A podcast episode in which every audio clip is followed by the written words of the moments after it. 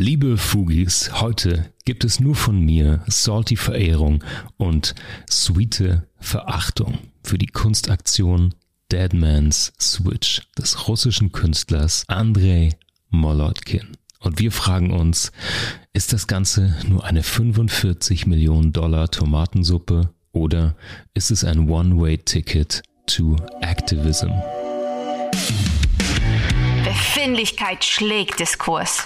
Geschmack schlägt Argumente. Die Gegenwart flottiert in Haltungslosigkeit. In den Bruchstellen der Gegenwart stellen wir uns gemeinsam gegen bedingungslose Verehrung und bedeutungslose Verachtung. In ihrem wöchentlichen Podcast Fugengold vergolden Markus S. Kleiner und Mark T. Süß die Bruchstellen der Gegenwart mit Haltung.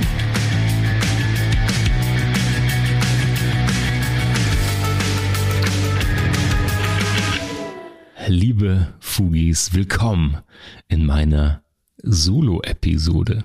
Wir hatten ja in der vergangenen Folge schon angekündigt, dass wir neue Strukturen, neue Formate ausprobieren bei Fugengold. Heute ist es schon soweit. Ich darf vorlegen mit meinem Solo. Wisst ihr, ich sitze hier im Podcaststudio, während Markus mit Musikerinnen, Journalistinnen und anderen Legenden der Popkultur wahrscheinlich wieder durch die Berliner Nächte, durch die Bars zieht und für sein neues Buch recherchiert. Ach, Leute, ey, Autor müsste man sein. Naja, schön, dass ihr bei mir seid, schön, dass ihr mir Gesellschaft leistet, ein Ohr reinwerft. Fugis, ihr und ich gucken uns heute in dieser ersten Solo-Episode ein Thema an. Es geht um Kunst und Protest. Ein Thema, das uns alle schon seit drei oder vier Jahren bewegt in verschiedenen Kontexten. Mich irgendwie auch aus künstlerischer Sicht, aber es hat natürlich eine neue Eskalationsstufe jetzt erreicht. Äh, konkret geht es um die Kunstaktion oder ich sag mal nur die Aktion Deadman's Switch des russischen Künstlers Andrei Molotkin. Er hat millionenschwere Kunstwerke in einen Tresor mit Sprengfalle eingesperrt. Er hält die da sozusagen als Geisel in Anführungsstrichen, um medial Aufmerksamkeit für den Fall Julian Assange zu schaffen. Und diese Aktion will ich heute im Spannungsfeld zwischen politisch und politisieren, Protest und Provokation, Aktionismus und Aktivismus, Suppe werfen und Suppe auslöffeln mit euch diskutieren auf der Suche nach der Haltung, die wir brauchen, um Kunst und Protest, Kunst als Protest und den künstlerischen Protest richtig einzuordnen. Ich habe euch wie immer ein Motto mitgebracht, das heißt eigentlich gleich zwei Motti. Die habt ihr eben am Anfang schon gehört. Das erste Motto lautet, handelt es sich bei dem Ganzen eigentlich um eine 45 Millionen Dollar Tomatensuppe? Und das zweite Motto lautet One-Way Ticket to Activism. Was es damit auf sich hat, was ich mit diesem Motti meine, das hört ihr jetzt natürlich im Verlauf der Folge. Aber eins nach dem anderen. Wir fangen ganz von vorne an. Ihr habt es vielleicht mitbekommen, ähm, zahlreiche Newsmeldungen in deutschen Zeitungen zum Valentinstag, zum 14. Februar vor sechs Tagen, wenn ich das heute aufnehme, am Dienstag, den 20. erschienen ähm, ein Bericht beziehungsweise zahlreiche Berichte über diese Kunstaktion. Ähm, wer das international verfolgt, ähm, die erste Newsmeldung dazu kam im New Yorker Magazine schon am 9. Februar. Da wurden auch viele Hintergründe investigativ recherchiert. Da kommen wir später noch dazu. Es geht also um diese erwähnte Kunstaktion Deadman's Switch. Worum geht's? Der Künstler möchte den WikiLeaks Gründer freipressen. Der Tenor oder die ähm, ich will fast sagen, Clickbait-Headline dazu war, stirbt Assange, stirbt die Kunst im Tresor. Das ist natürlich überzogen. Es geht weniger um den tatsächlichen Tod. Es geht um Details. Es geht um Verhandlungen. Es geht darum, ob die US-Regierung wieder an den Tisch kommt. Verschiedene Motive, verschiedene Verstrickungen. Die werde ich ein bisschen beleuchten. Darum geht es aber im Kern gar nicht. So viel kann ich schon mal sagen. Es geht hier nicht um die politischen Beweggründe, sondern es geht um Kunst in oder als Protestform.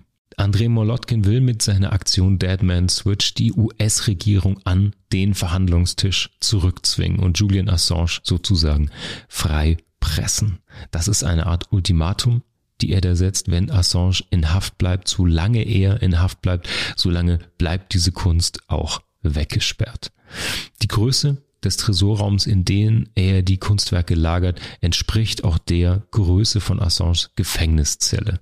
Die Kunstwerke sollen also stellvertretend für Assange dieses, ja, diese Bedrängnis, dieses Eingesperrtsein äh, nacherleben. Das heißt also, die Kunstwerke werden eigentlich wie Geiseln neben einer Zeitbombe in einem tonnenschweren Tresorraum festgehalten, wo sie gleichzeitig natürlich auch vor Diebstahl geschützt sind. Das ist bisher die größte und riskanteste Aktion des russischen Künstlers Molotkin. In dem, das ist ein Schweizer Banksafe, 32 Tonnen schwer. Da drin sind sehr berühmte Gemälde von Picasso, Rembrandt, Warhol und anderen. 16 insgesamt sehr bedeutsame Werke der Kunstgeschichte. Gesamtwert von über 45 Millionen US-Dollar. Wir gucken uns den Künstler an. Molotkin ist 1966 in Russland geborener Konzeptkünstler. Er lebt heute in Paris, in Frankreich, arbeitet dort auch. Und Molotkin ist durch viele politische Arbeiten berühmt geworden und auch aufgefallen bis jetzt. Er ist oft politisch motiviert. Er hat ähm, tolle Rohöl-Skulpturen gemacht, großformatige Kugelschreiberzeichnungen, wo es immer ganz spezifische politische oder wirtschaftliche Bezüge gibt. Und er, seine Kunst und seine Werke, sein ganzes Schaffen ist international anerkannt. Es ist also jemand, der immer wieder durch politisch motivierte Arbeiten aufgefallen ist. Und jetzt ist diese Installation Deadman Switch also sein neuestes Werk. Das sieht im Detail so aus, dass diese Bilder in, das sieht man zumindest auf den, auf den Fotos in diversen Zeitungsartikeln, es sieht, wenn man ehrlich ist, so ein bisschen aus wie ein Still aus dem 90er Jahre Action-Blockbuster. Diese Bilder sind äh, angeblich in Holzkisten. Ähm, das sind so große Frachtholzkisten von außen besprüht mit einem Zeitzünder. Und ähm, dann sieht man irgendwelche Gas oder Propan. Man liest dann, es sind Säureflaschen, die davor rumstehen für so eine chemische Reaktion. Und man sieht ähm, Kabel zu so einem Zeitzünder gehen, der in so großen grün leuchtenden LED ähm, Lettern so, so ein Countdown runterzählt. Also es ist sehr action- und spannungsgeladen inszeniert.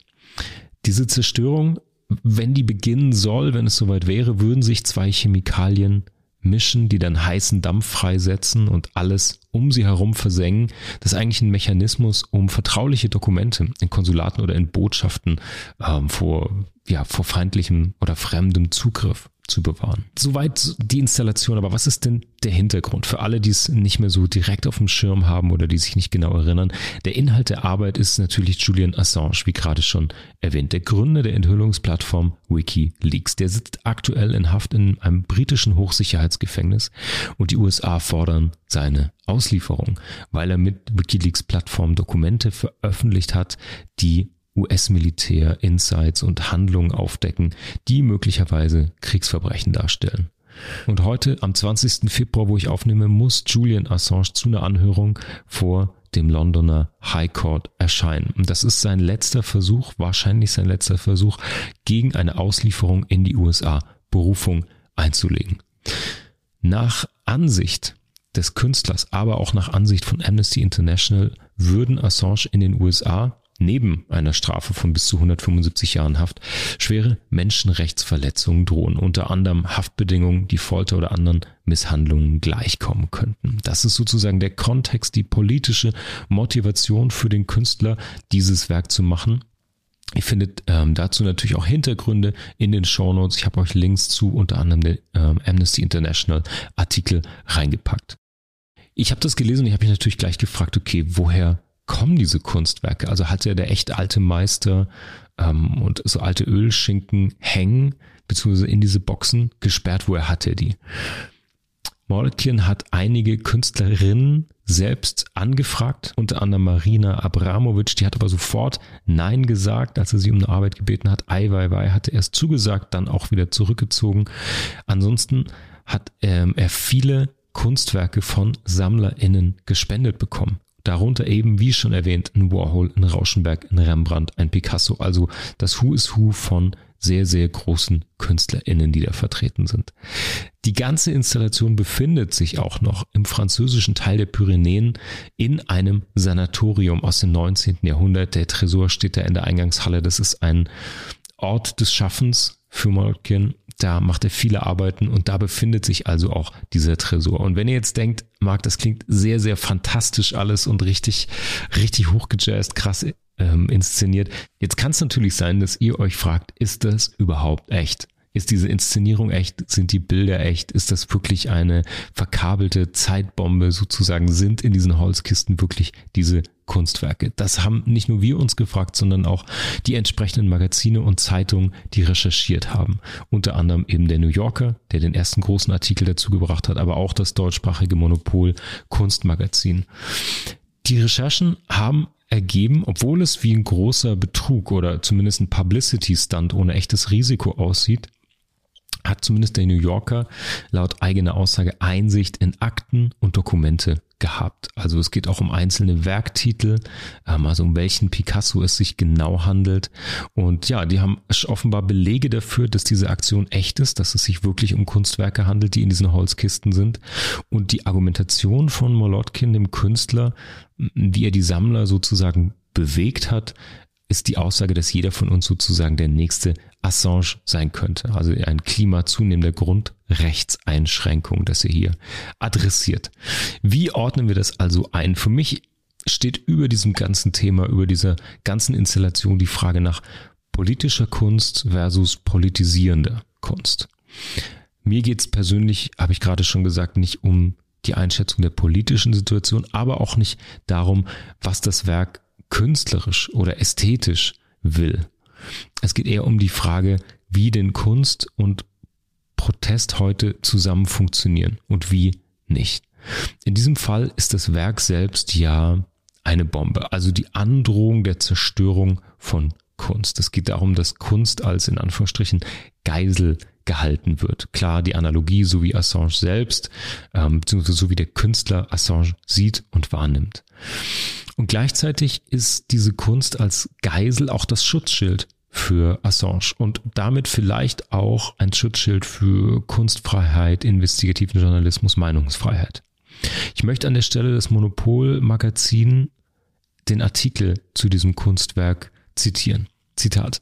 Man kann es zynisch finden, dass er bei Deadman Switch von einer Geiselnahme spricht, während andernorts die Opfer realer Geiselnahmen betrauert werden. Dabei sei es gerade die geringe Wertschätzung menschlichen Lebens, die ihn inspiriert habe. Bei den Klimaprotesten in Kunstmuseen sorgten die meist nur symbolischen Angriffe auf Meisterwerke für weit mehr Empörung als der drohende Verlust an Menschenleben durch den Klimawandel.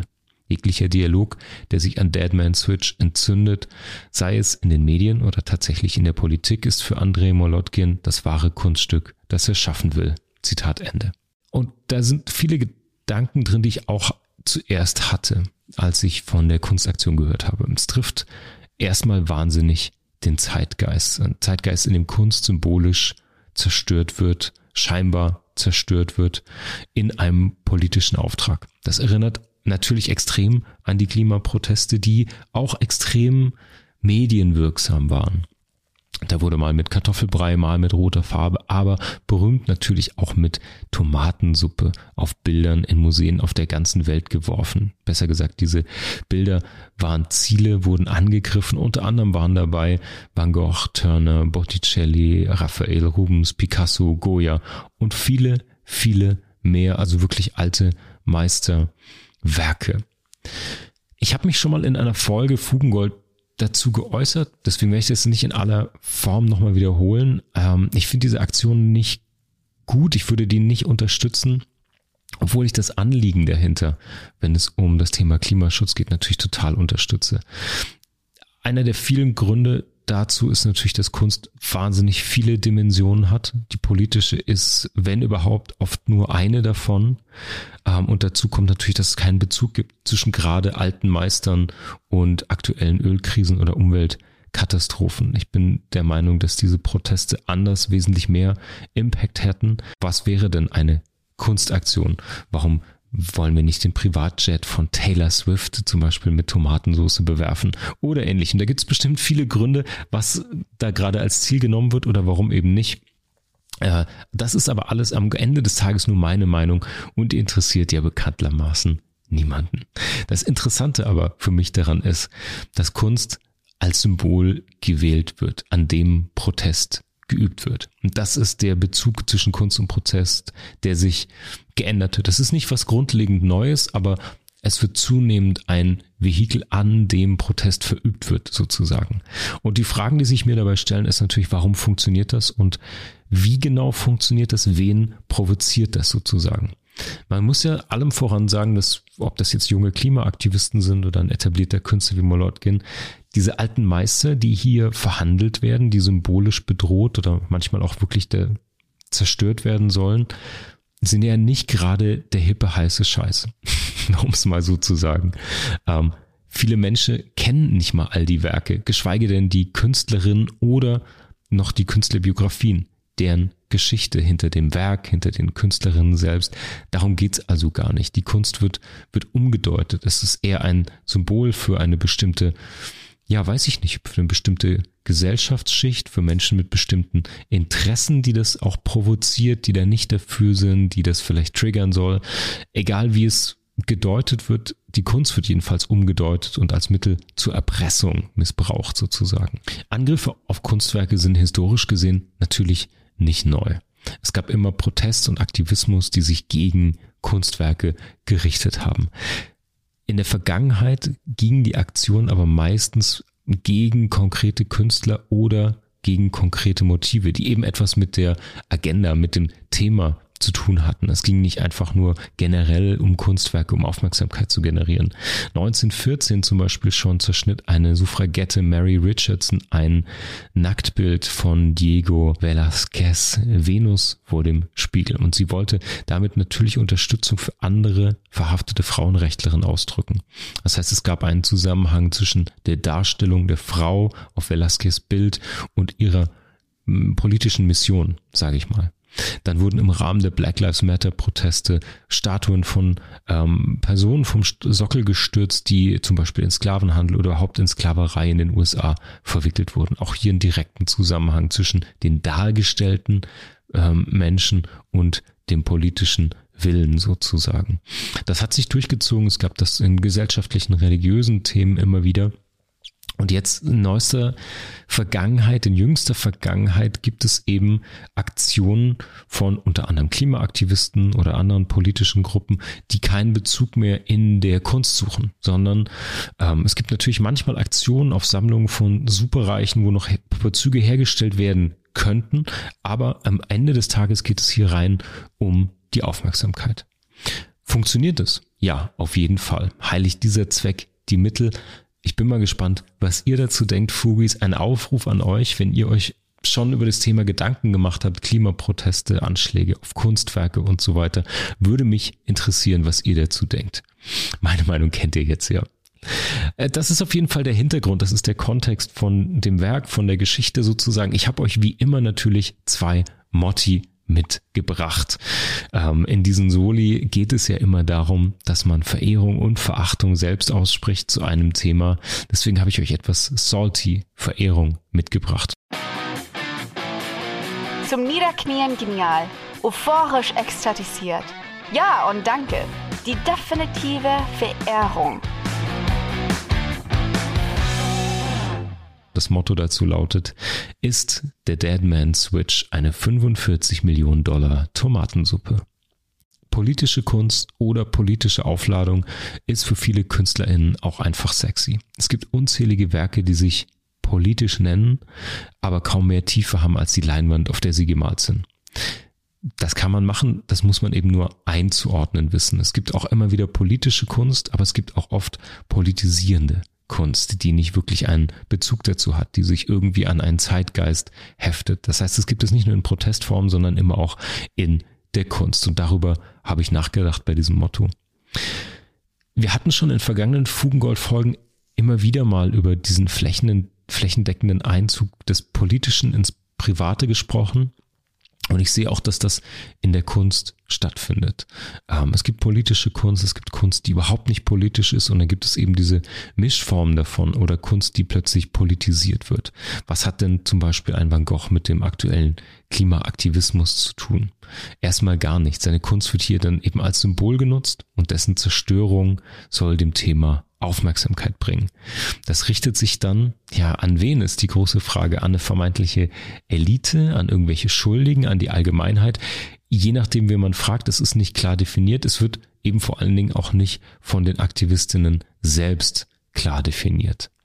Es wirkt aber. Es gibt Zeitungsartikel, Newsartikel, Podcasts dazu. Es gibt Empörung und damit das höchste Gut unserer Zeit, Aufmerksamkeit. Deswegen funktioniert politisierte oder zerstörte oder bedrohte Kunst als PR-Aktion ist ein voller Erfolg, inhaltlich aber kompletter Bullshit. Und dann frage ich mich, wo ist da Molotkin mit seinem Deadman Switch, mit dieser Aktion? Einerseits, ja, arbeitet er schon sehr lange politisch, ist ein politischer Künstler mit richtig starken Arbeiten. Wenn ihr die nicht kennt, schaut euch die mal an. Er hat viel mit Blut gemacht, mit Erdöl, echt krasse, markante, rabiate Kunstwerke mit einer großen Aura, finde ich. Und jetzt hat er dieses neue Werk vorgelegt und bedient damit, finde ich, einfach den Zeitgeist, die Schändung von alten Meistern als Druckmittel. Das ist in meinen Augen nicht künstlerisch wertvoll, sondern das soll wirken, das soll eine große Wirkung haben. Ob er das als Künstler macht oder jemand anderes, der das macht, aus Protest, spielt in diesem Werk eben keine Rolle. Es ist eine politische Aktion, es ist keine Kunstaktion. Deswegen habe ich am Anfang auch dieses mich selbst korrigiert, habe Kunstaktion in Aktion nochmal umgenannt, weil es liegt für mich ein sehr, sehr großer Unterschied in der Haltung, in der Absicht, warum man so ein, eine Aktion macht. Er ist jetzt völlig egal, ob er einen Tresor aufbaut, ähm, Sprengfallen in alten Sanatorien aufbaut oder eben über 45 Millionen Dollar wertvolle Kunst hat. Molotkin hat vielleicht nur eine XXL-Version von diesem Tomatensuppenwurf gebaut, die man in Museen kennt, die man aus den Medien kennt, was junge Klimaaktivistinnen machen in Museen, wenn sie eine Dose Tomatensuppe auf ein Bild werfen. Ich finde, er verlässt hier seine Rolle als Künstler und wird politischer Aktivist. Und das ist die Kernthese für mich hinter diesem Motto. Er verlässt die Rolle als Künstler. Er erschafft ja jetzt hier nichts. Er trägt jetzt keine eigene Haltung, keinen eigenen Blickwinkel bei, sondern er erpresst. Er benutzt etwas, was schon hier ist und bringt es in politischen Kontext als Erpressung sozusagen. Das ist für mich die Tomatensuppe hochskaliert. Mit sehr viel Einsatz, sehr viel Risiko, 45 Millionen Dollar klassische Kunstwerke. Das hat natürlich viel Impact, viel Aufmerksamkeit. Ich muss ehrlich sagen, ob das die US-Regierung beeindruckt, wenn man droht, damit Kunstwerke zu zerstören. Ich bezweifle es, hoffe aber, dass ich mich täusche. Ein Maul voller Spucke in das Gesicht des Abgrunds. Schau doppelt hin, damit der Abgrund nicht zurückspuckt. Die definitive Verachtung. Dann habe ich mich gefragt, und das bringt mich zum zweiten Motto, wie geht's denn jetzt weiter? Was, wenn etwas passiert? Was, wenn nichts passiert? Also wohin läuft diese Aktion? Das bringt mich zum Motto meiner sweeten Verachtung One-Way-Ticket to Activism. Die Aktion selbst ist politischer Aktivismus von einem Künstler. Für mich selbst keine Kunst. Die Aktion ist gelungen, weil sie vielleicht eine Diskussion entfacht, weil sie provoziert, vielleicht, wer weiß, sogar etwas bewirkt und eben Aufmerksamkeit erregt, solange er die Werke nicht wirklich sprengt. Das ist für mich die Linie, das ist das One-Way-Ticket, von dem ich hier spreche. Wenn er die Werke wirklich vernichtet, hat er in meinen Augen die Brücke zur Kunst abgebrochen und ist auf die Seite politischen Protests gewechselt. Das ist für mich in dieser Haltung ein One-Way-Ticket. In den Gesprächen, die ich habe mit Künstlerinnen, die dich kenne, was ich lese, wie mein Zugang ist, wie ich das verstehe, gibt es für Künstler erstmal keinen oder sehr, sehr wenig höhere Werte als die Kunst selber, als den eigenen Ausdruck, die eigene Haltung. Das ist das Vehikel, das man wählt, um ja, die Haltung in die Welt zu bringen. Und es geht hier nicht darum, das will ich auch nochmal explizit sagen, weil er das auch in einem Interview angesprochen hat. Es geht hier überhaupt nicht darum, ein Menschenleben höher oder weniger als Kunst zu bewerten. Da gibt es überhaupt keinen Kausalzusammenhang für mich, auch nicht im Fall Assange. Und das ist extrem wichtig. Kunst und Protest haben eine sehr, sehr lange Geschichte. Und der Protest und der Widerstand hat tolle Werke inspiriert die ja für die Nachwelt eben Gedanken und Bewegung und Haltung reflektiert haben, eingefangen haben. Und da kann sich die Kunst natürlich dieser Mittel bedienen. Die Aktion wiederum ist politischer Protest, die will ausschließlich Aufmerksamkeit erregen und will nichts selber erschaffen, hat keine eigene, eigene Nachhall, keine Aura sozusagen als Kunstwerk, wo jemand was erschaffen hat, sondern es ist eine Versuchsanordnung für einen politischen Protest. Deswegen ist meine Haltung, du kannst nicht Lyriker und Autor sein und Bücher verbrennen, du kannst nicht Künstler, Künstler sein und Werke sprengen. Mein Motto ist, wenn Morlotkin diese Werke vernichtet, gibt es für ihn kein Zurück in die Kunst. Die Stimme der Verehrung und der Verachtung ist die Gegenwart. Und ohne Haltung fallen wir aus der Gegenwart. Liebe Fugis, heute muss ich ohne Markus, muss ich alleine die Haltung suchen. Ich will es mit euch tun, zumindest nach dieser Folge. Ich möchte euch herzlich einladen, die Kommentarspalten zu nutzen, die E-Mails, unsere Webseite fugengold.de. Ich will eure Haltung zu dem Thema hören, zu Protest und Kunst im Allgemeinen, aber auch ganz konkret natürlich zu Deadman's Switch. Meine Haltung wird sich heute an ein paar wenigen Gegensatzpaaren ähm, rausarbeiten. Ich möchte es kurz halten. Ich habe vier Spannungsfelder, wie eingangs erwähnt, schon mitgebracht, ähm, zwischen denen dieses Werk, finde ich, hin und her schwankt. Es ist nicht so, dass wir einmal Verehrung und Verachtung mit zwei Themen heute haben, sondern wir haben natürlich ein Thema, eine Aktion, die meiner Meinung nach in diesem Spannungsfeld oszilliert und immer Richtung in eine Richtung geht, finde ich, aber immer auf einem Spektrum sich bewegt. Das erste Spannungsfeld ist politisch und politisierend. Und ich finde, dieses Werk ist genau dazwischen. Ich will nicht unterstellen, dass es ein rein politisierendes Kunstwerk ist. Es ist extrem politisch motiviert. Auf der anderen Seite ist es, wie ich eben dargelegt habe, für mich kein Kunstwerk, sondern eine politische Aktion. Das bringt mich auch zum Spannungsfeld Protest und Provokation. Dieses Werk ist für mich eher eine Provokation, weil es sich nicht konkret an oder gegen jemanden richtet. Es gibt natürlich diese, diesen, ah, diese Forderung, die damit verbunden ist, ein Ultimatum, das damit verbunden ist. Aber es ist nichtsdestotrotz nicht konkret greifbar. Es ist irgendwo installiert. Man weiß nicht, trotz der Berichte, ob da jetzt wirklich diese Kunstwerke drin sind.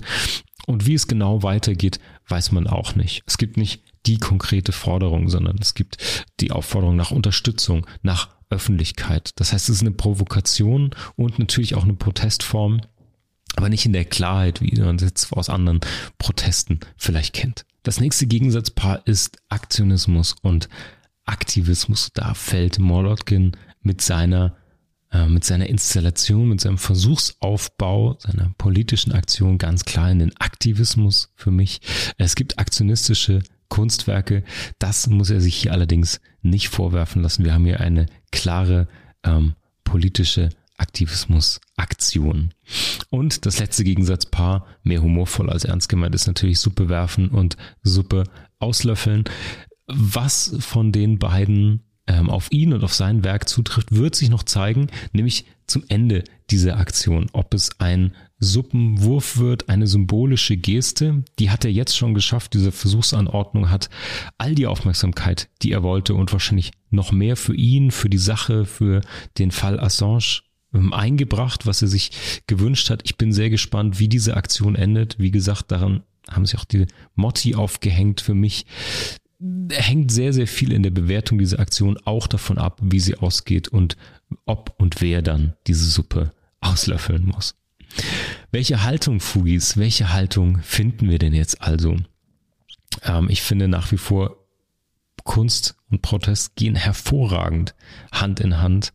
Ähm, Molotkin hat einen irrsinnig erfolgreichen PR-Stand zu einem sehr, sehr wichtigen Thema unserer Zeit gebracht. Meinungsfreiheit, Presse, Kunstfreiheit.